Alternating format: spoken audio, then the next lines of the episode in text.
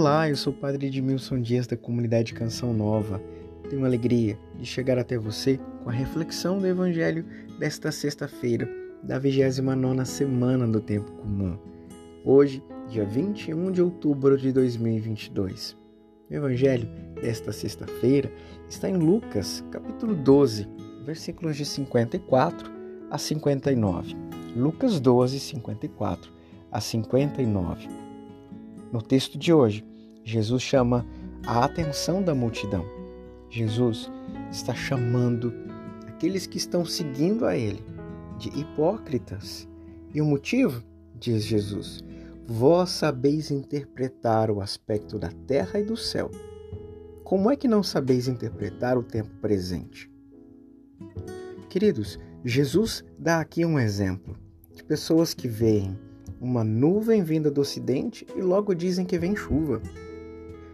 Pessoas que sentem um vento soprar do sul e logo dizem que vai fazer calor. E assim acontece tanto num caso como no outro.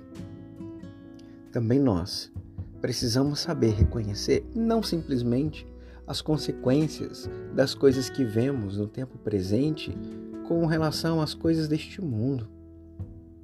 Também nós precisamos olhar para a nossa vida, para aquilo que aparentemente é pequeno, é insignificante e analisar as consequências daquilo que está na nossa vida, daquilo que vamos aderindo, daquilo para o qual nós vamos nos abrindo.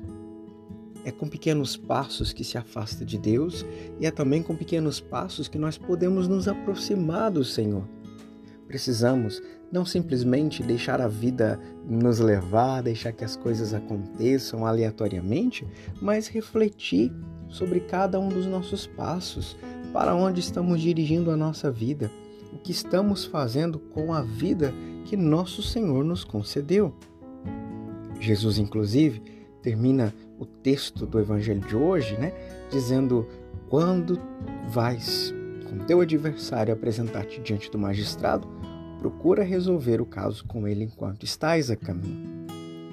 Todos nós estamos a caminho, a caminho do justo juiz, aquele que também deu a vida por nós numa cruz. Ele é o Senhor e ele também julgará a nossa vida, a nossa história. Enquanto caminhamos ao encontro do Senhor, nós precisamos ir organizando a nossa vida nós precisamos ir colocando em ordem a nossa vida.